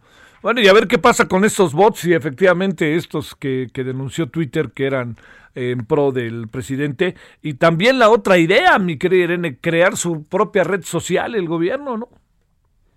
Eso me recuerda al, al, a la red social que creó China este, cuando prohibió WhatsApp. este, pues me parece de, de, de, la, de la manera más autoritaria. Bueno, qué bueno, ¿por qué no sacan un concurso y que la gente lo haga? Pero de eso a tener una propia red eh, social creada y manejada por el gobierno, bueno, no hay mayor definición de, de, control y de censura y de control del discurso público que esta que están pretendiendo hacer. A mí me parece señales que realmente a mí me parecen muy graves y que sí deberíamos estar todos, no defendiendo Twitter, no defendiendo Facebook, porque finalmente son empresas que lo que buscan es lucrar y hacer dinero y está bien, y también tienen sus resbalones, no son perfectas, ni tampoco las vamos a victimizar. Pero yo sí creo que tenemos que estar preocupados en este momento por la libertad de expresión y por la, la tentación que tienen ahora en el gobierno de meterle mano a este a, a, a, estas redes sociales que bueno pues ahora ya no les gustan tanto. Bueno este es el síndrome de espejito espejito no va a decir el gobierno con sociales espejito espejito. Bueno oye Irene pues te ya mando no muchos gustó. saludos tápate aunque sé que estás en lugar seguro y cerrado ahí con el frío pero que tengas este un buen día lunes ya sabes que por acá es puente seguro te mando un abrazo cariñoso querido Javier hasta Cuídate. luego. Muchas gracias de nuevo, Irene Levy. Bueno, ¿cómo ve usted? Eh, siempre es un gusto platicar con la presidenta de Observatil y profesora de la Universidad Iberoamericana, que está ahorita ya en Quebec haciendo un... está en labores académicos. Bueno, oiga, son... Eh, ay, ¿Qué hacer con esto de las redes? Porque lo van a aventar, lo van a aventar. Le digo que este gobierno hay algunas cosas que hace yo creo que muy bien, pero en otras anden el voy derecho y no me quito y no escucha. A ver, el Parlamento abierto, vamos a escuchar el Parlamento abierto. Escuchamos el Parlamento abierto, escuchan a la gente, va la gente, hace sus planteamientos y no le hacen caso, les avientan la maquinaria a la merora. Pues ahí tienen que estar más a las vivas, de plano, ¿no? A ver, 17-20 en hora del centro. Solórzano, el referente informativo.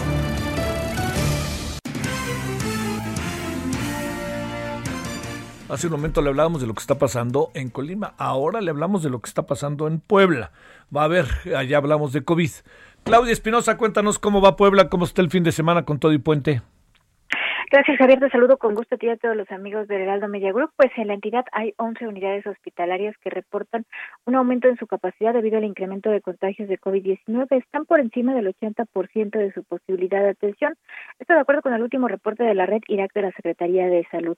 Para el caso de los hospitales que tienen saturación en la atención de personas que requieren de ventilación mecánica, pues ha dado a conocer que hay cuatro de los cuales pues ya se ha superado esta cantidad del 80%, mientras que en el área de unidades de cuidado intensivo pues la cifra ubica a tres nosocomios con esta problemática. Hay que recordar que de acuerdo con el último reporte de la Secretaría de Salud, hay 1.417 personas en Puebla que requieren de atención en los hospitales, 188 pues requieren de un ventilador mecánico debido a que su sistema respiratorio no puede operar por sí solo. Entre los eh, pues nosocomios que están en riesgo, que ya tienen una capacidad importante ocupada, están los el Hospital Militar Regional, el Sexto Regimiento Blindado y el Primer Regimiento de Caballería motorizado, es decir, los que la Sedena ha puesto a disposición aquí en Puebla. También se ubica el del ISTE en la capital y en Tehuacán y el del IMSS en la unidad médica de Metepec. En el caso de las nosocomios de la Secretaría de Salud, pues son los de Tehuacán, Teciplán y Huejotzingo los que reportan la mayor cantidad de pues capacidad hospitalaria, por lo que las autoridades pues reiteraron el llamado para que se mantengan las medidas sanitarias aquí en Puebla, que desde este fin de semana pues se ha confirmado se encuentra ya en semáforo epidemiológico color rojo. Es la información desde Puebla. Muchas gracias, Claudia. Buenas tardes. Muy buena tarde. Bueno, a ver, déjeme contarle algo este, que me lo mandan aquí de la redacción, la revista Proceso. Es importante. En medio de un intenso debate sobre la efectividad de la vacuna rusa Sputnik B por la opacidad eh, en la difusión de estudios médicos y que, que avalen su eficacia, en Argentina se hizo pública la filtración de un documento oficial que advertía de diversas reacciones adversas. El documento de cinco cuartillas titulado Informe Dirección de Evaluación y Registro de Medicamentos de la Administración Nacional de Medicamentos, Alimentos y Tecnología Médica, equivalente a la Comisión Federal para la Protección contra Riesgos Sanitarios, la COFEPRIS de México, revela información recabada a partir de casi 13.000 voluntarios que formaron parte de la fase 3 de pruebas que las propias instancias rusas han reservado. Efectos secundarios más recurrentes. El documento advierte cólicos renales, trombosis y abscesos. Destaca 12 eventos adversos serios, tres de ellos presentados en adultos mayores de 60 años. El escrito con fecha del 23 de diciembre del 2020, publicado en Twitter el domingo 24, por el periodista Ricardo Benedetti no aporta más detalles de estas reacciones adversas y habría sido presentado apenas dos, horas antes de que el Ministerio de Salud argentino emitiera la autorización para aplicar la vacuna rusa. Un día después, un avión de la línea estatal Aerolíneas Argentinas aterrizó en Buenos Aires procedente de Moscú luego de retirar 300.000 dosis del primer componente Sputnik B. El documento que va dirigido a Marcelo Alberto Cariani y a Manuel Limeres, titular de AMNAP, no da cuenta de si los investigadores del centro detuvieron la investigación para estudiar los casos de eventos adversos tal como lo habían hecho en su oportunidad Pfizer y AstraZeneca. La revelación provocó este miércoles que un bloque amplio de diputados federales exigiera transparentar la información. ¿Por qué ocultan esta información que debiera ser pública? Es lo que plantearon. Bueno, ahí tiene usted lo que dice Ricardo Benedetti en un documento dado a conocer hoy por la revista Proceso. Bueno, vámonos a las 17.24 en la hora del centro. Pausa, vamos a regresar con otros asuntos acá todavía. No nos vamos, ¿eh?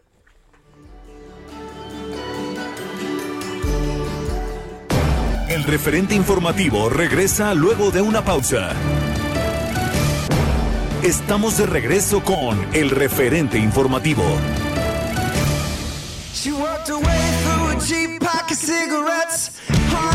Mixed with a bit of intellect.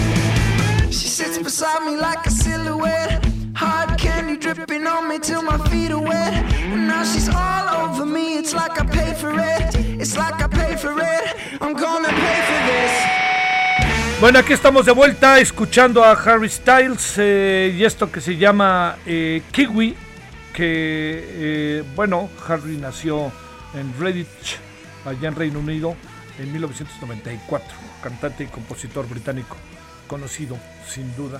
Vámonos contigo, Karina García, ¿dónde andas? Allá en Oaxaca.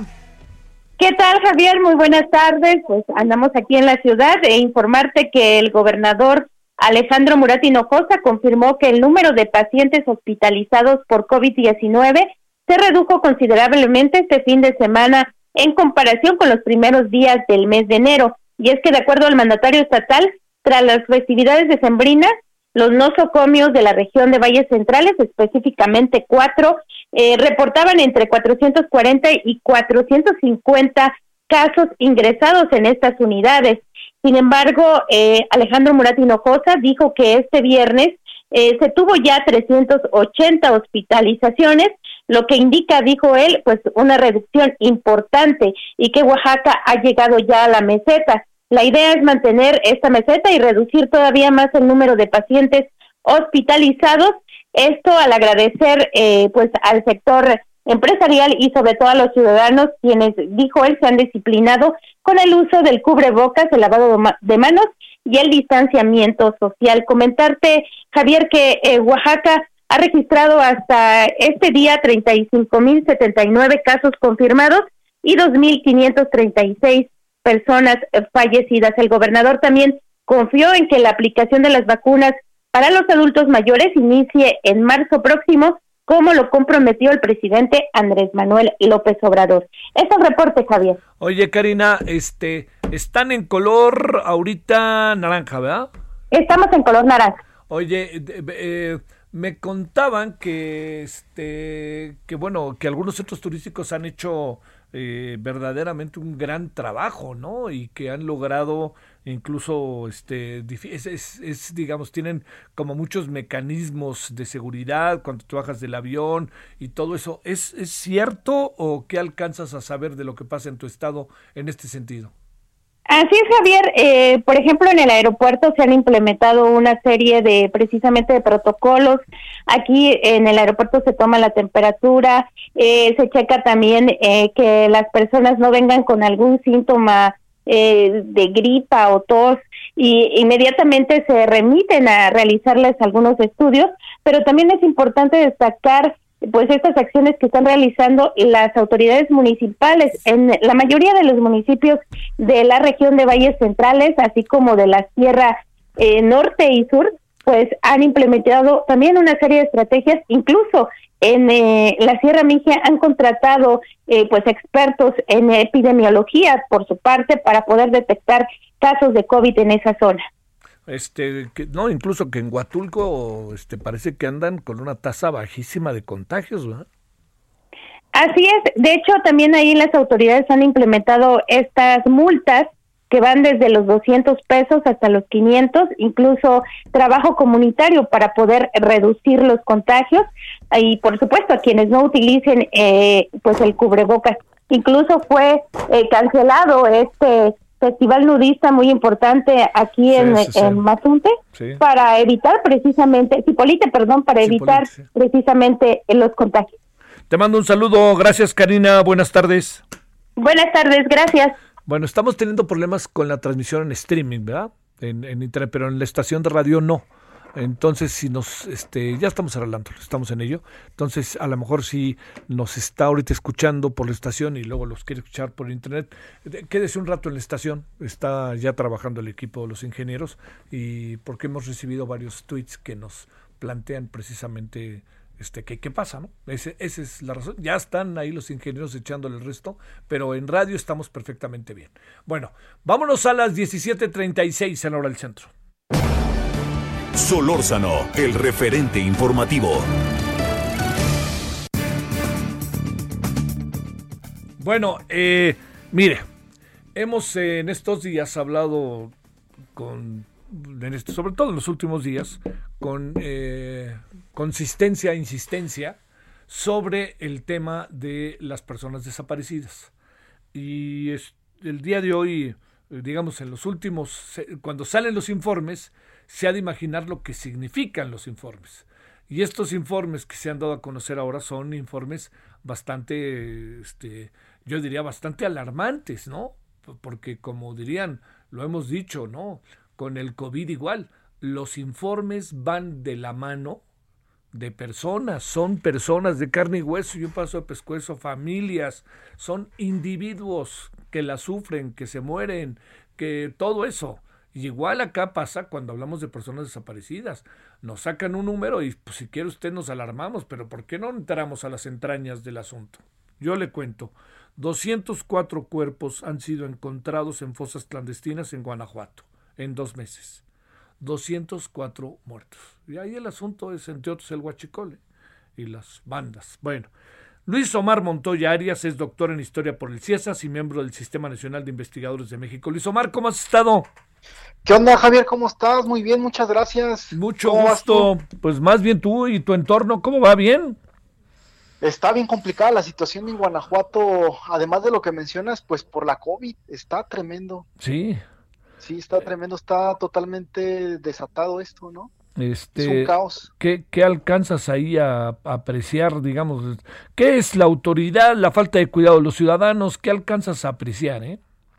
Eh, yo pondría en primer lugar respecto a la COVID la falta de, de- de cultura del ciudadano, la irresponsabilidad con la que actuó sobre todo en diciembre. Ya sabe, las fiestas, sigue habiendo personas que no usan cubrebocas, que afirman que no existe el COVID, que es un invento del gobierno y estas teorías conspiranoicas, ¿no? Lo cierto es que uno se da cuenta que el asunto está muy mal porque incluso ya eh, en, en las últimas dos semanas es común ver que en la madrugada eh, lleguen pues eh, patrullas y unidades de CEMEFO a recoger cuerpos, ¿no? De personas que, que están falleciendo en la noche, consecuencia del, del COVID, ¿no? Sí, claro. Entonces, claro, a partir también de conocidos, de colegas, de, de profesores que tienen a la mamá enferma o que ya se les murió el papá, uno a partir de eso se va dando cuenta que el asunto está totalmente desbordado. Ah. Bueno, a ver, entremos al otro tema y que también, por favor, no nos vayamos, igual de importante. Este, el tema que tiene que ver, Luis Omar, con 200 cuerpos encontrados en fosas clandestinas en dos meses. ¿Qué pasa, eh? Sí, te, te tengo una, digamos, un, un análisis, te, te lo comparto con mucho gusto. Adelante. El pasado viernes 29 de enero, la secretaria de Gobernación, Olga Sánchez Cordero, quien apoya al presidente Obrador en las mañaneras, convaleciente por la COVID, habló del derecho a ser buscado. Posteriormente, una funcionaria federal relató que los hallazgos de fosas clandestinas en Guanajuato se concentran en tres municipios, Salvatierra, Acámbaro y Cortázar, que hay que decir que son municipios en torno a, digamos, al centro neurálgico del cártel Santa Rosa de Lima. Faldas del cerro del, eh, eh, digamos, las faldas del cerro de Culiacán y la cañada de Carachó son los espacios eh, en torno a estos tres municipios donde se han localizado los cuerpos. Eh, el Cerro de Culiacán es un centro ceremonial, o fue un centro ceremonial muy importante en la época mesoamericana, asociado con Aztlán, y hoy es, una, es albergue de antenas repetidoras de estos importantes canales de televisión de la Ciudad de México. Y Cañada de Carachó es un lugar conocido por su plaza de toros y sus jaripeos. Ajá. Son, es una zona de frontera, digamos. Ajá. Jalisco y Guanajuato concentran los seis municipios con más fosas clandestinas en el país, de acuerdo con autoridades federales. Efectivamente, 200, 204 cuerpos fueron rescatados. Algo, un dato revelador y estrujante es que son fundamentalmente mujeres y varones menores de 20 años. Eso nos dice mucho, o nos tendría que decir mucho sobre qué está pasando, ¿no? ¿Qué nos está pasando como país? Y en este caso también como ciudad guanajuatense. Ahí. En estas, en estas búsquedas también han participado colectivos eh, ciudadanos. En estricto apego a la verdad, los hallazgos de fosas clandestinas con entierros masivos de personas no han sido cuantificados al 100%. Guanajuato, por cierto, tiene 30 años ininterrumpidos de gobiernos panistas. Esto es un tema importante, sobre todo en esta coyuntura. Ahora, además de, de- de estas, de estas fosas clandestinas, hay que decir que la, la narrativa de la violencia en Guanajuato se está complejizando, sobre todo de diciembre eh, a, a enero, ¿no? Se-. Aparecen, por ejemplo, quemas de inmuebles, que aunque es un fenómeno realmente nuevo. Entre los inmuebles quemados está la, la casa de las albercas en Celaya, que era propiedad del Marro. Atentados en donde muchos niños están resultando asesinados, ¿no? Esto en diciembre, enero eh, ha ido a la alza. Muchos de estos enfrentamientos y ejecuciones se concentran en taquerías, vulcanizadoras y barberías. Entonces ahí hay un tema también de circuito económico, ¿no? Las masacres se concentran fundamentalmente en dos ciudades de Guanajuato, León y Celaya. El aumento, eh, ha habido un aumento, perdón, en el número de delincuentes abatidos versus delincuentes detenidos y ahorita te explicaré el por qué. 2020 fue el año más violento para las mujeres guanajuatenses, casi 500 mujeres asesinadas, ¿no? En Irapuato, por ejemplo, se abrió el año con el hallazgo de una bolsa con cuerpos mutilados pertenecientes a mujeres estudiantes de una reconocida secundaria estatal en Irapuato, desaparecidas el año pasado. Los restos fueron ubicados a espaldas de la clínica del Liste en Irapuato. Por cierto, la Policía Municipal de Irapuato es una de las mejor pagadas a nivel nacional, 16 mil pesos mensuales más bonos e incentivos. Es decir, el gobierno estatal y los gobiernos municipales han buscado como estrategia en los últimos este, dos años mejorar los sueldos de los policías para tratar de hacerle frente a esta, a esta inercia pues, de inseguridad. En la sociedad guanajuatense yo te diría que estamos eh, perdiendo la capacidad de asombro, aunque permanece la indignación social, parece que perdemos capacidad de asombro. La violencia sigue diversificándose, que eso es, es impresionante, pues, ¿no?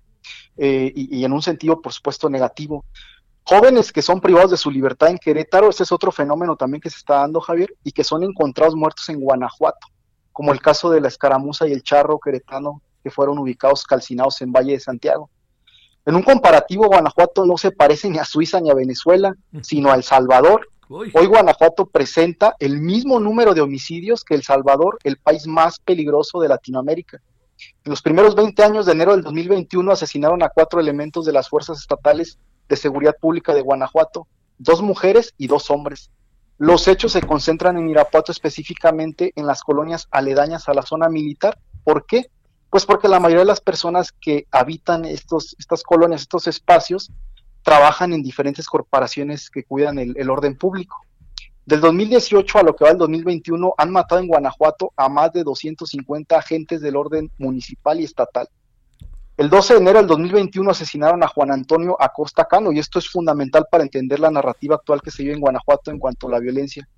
Diputado local del PAN, fue acribillado en Santa Rosa, eh, perdón, en Santa Cruz de Juventino Rosas, Guanajuato, ciudad conocida por ser la cuna del famoso músico decimonónico compositor de aquel famoso vals Carmen, dedicado a la segunda esposa de Porfirio Díaz, y por ser referente para los interesados en, prácticos, en prácticas mágico-chamánicas, ¿no? A raíz del asesinato del diputado local panista, el gobernador endureció su discurso. Se cambió del golpe de timón al ojo por ojo. El 21 de enero, en el marco de la entrega de nuevas patrullas a las autoridades municipales de- del estado de Guanajuato, eh, acudió por supuesto el gobernador y en el acto se pudo corroborar que su postura es más radical, más de confrontación contra el crimen organizado, digamos, más echado para adelante. Ahora sí asume riesgos y costos políticos, habla de abatimientos y de poder de fuego. Sus afirmaciones generan cuestionamientos en torno a la presunción de inocencia y al respeto de los derechos humanos entre los diferentes periodistas y medios de comunicación del estado de Guanajuato. Esto nos lleva a otro, a otro problema que está, que está figurando ahora, que es el de las ejecuciones extrajudiciales. Los colectivos defensores de los derechos humanos toman como máximo referente la ejecución del migrante mexicano Leonardo Reyes a manos de las fuerzas de seguridad pública del estado de Guanajuato.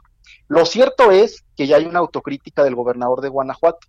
Dice que no hay varitas mágicas, afirma que no van a vender espejitos, se comprometió a que habrá paz en Guanajuato en el final de su mandato, lo cual yo personalmente dudo mucho a juzgar por la dinámica que llevamos, ¿no? De descomposición. El Poder Legislativo de Guanajuato trabaja en una reforma para permitir que los agentes estatales porten armas de grueso calibre o alto poder y que puedan llevarlas a sus casas, justamente por este fenómeno que se está, se está manifestando en Guanajuato de que hay muchos policías que, pues, que están siendo asesinados, ¿no?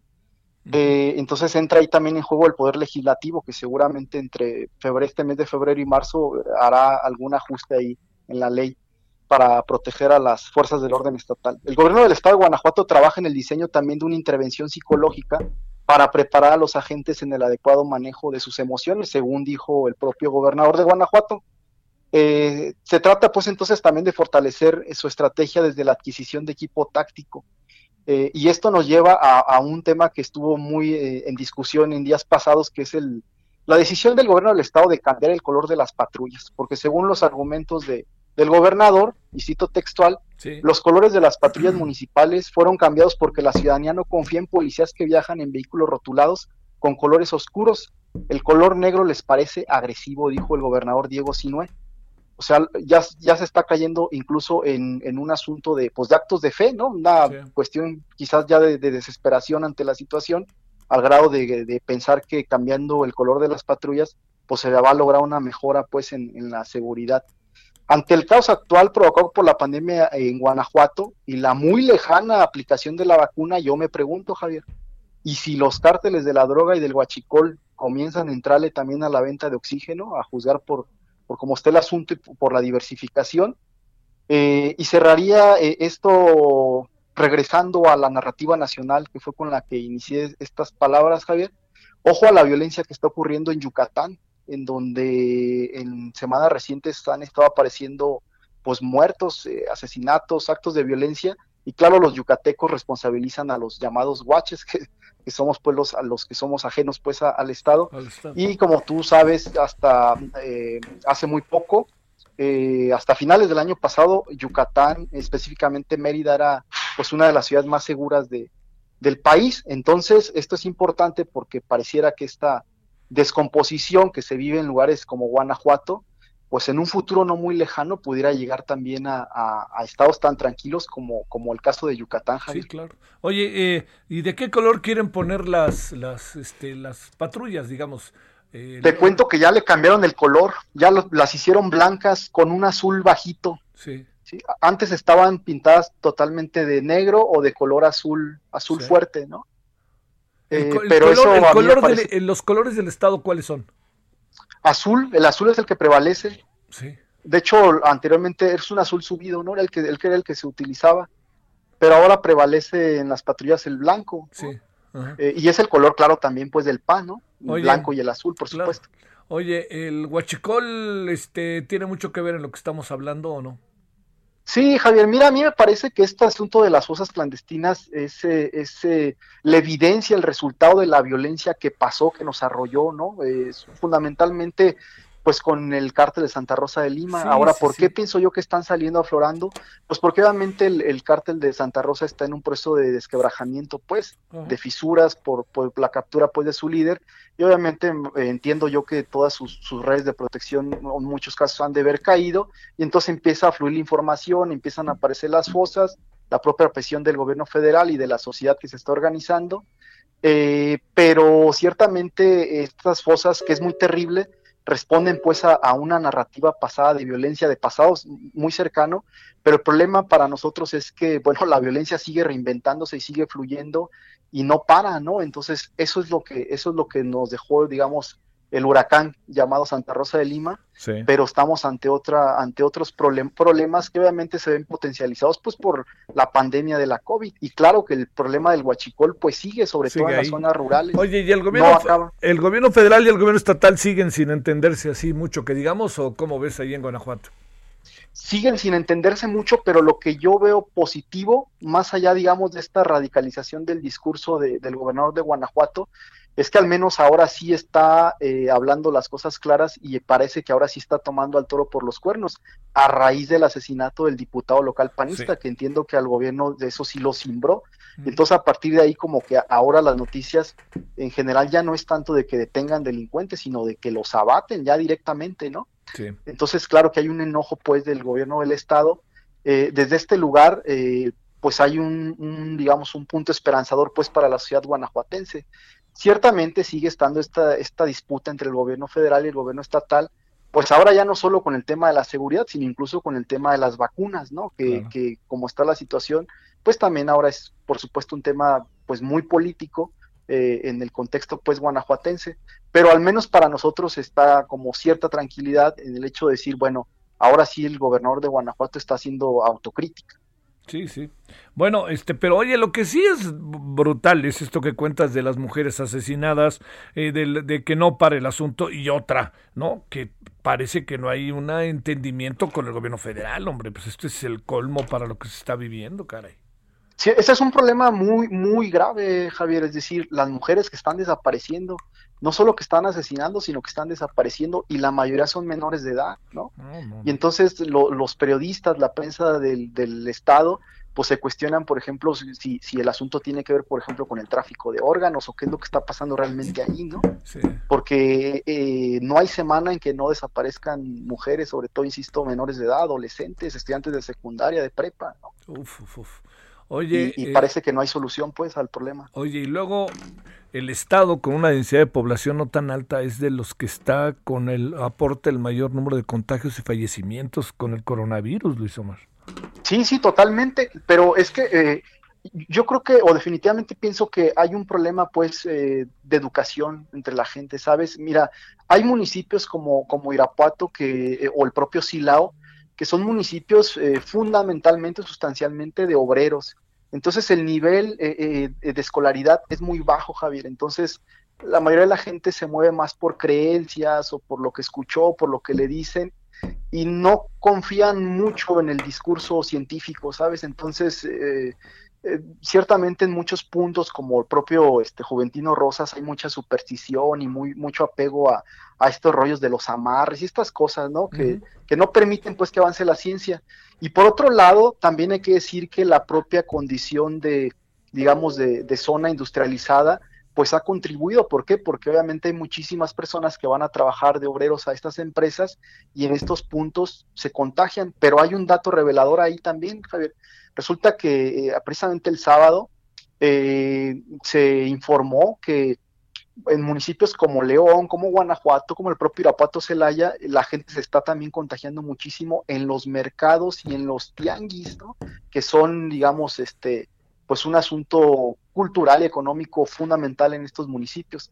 Entonces, claro, se llenan, se llenan de gente, no hay el cuidado necesario, deseable, y entonces, pues, los contagios se, se disparan o se han disparado, y claro, la insistencia de la gente en hacer fiestas, el consumo del alcohol también es un fenómeno que se ha detonado con este con este tema de la pandemia, Javier, eh, ha quedado en evidencia que hay Sale. un severo problema de alcoholismo entre la sociedad guanajuatense, ¿no? Bueno. Eh, una indisciplina, pues, a, a seguir las, y una incapacidad, pues, a, a respetar las indicaciones que da el gobierno. Te mando un saludo, Luis Omar Montoya Arias, doctor en Historia por el CIESAS, miembro del Sistema Nacional de Investigadores en México, especialista de los buenos ahí sobre lo que pasa en Guanajuato y en el país. Gracias, Luis Omar. Un abrazote, Javier, muchas gracias. Bonita Hasta tarde. luego. Bueno, oiga, ya nos vamos. eh, ¿Qué tenemos hoy a las nueve? A ver, vamos a abordar el tema de, pues vamos a ver qué pasa con la vacuna rusa y lo que se ha dicho hoy. Vamos a hablar del coronavirus, por supuesto, el fin de semana. Vamos a hablar de la iniciativa en materia de la ley, eh, de lo que tiene que ver con la ley de la industria eléctrica, ¿no? Que yo creo que es importante entrarle ver exactamente qué anda pasando. Entonces traemos buenos temas. Ojalá nos acompañe. 21 horas en hora del centro. Además, ya está de vacación todavía. Hasta aquí, Solórzano, el referente informativo. Heraldo Radio.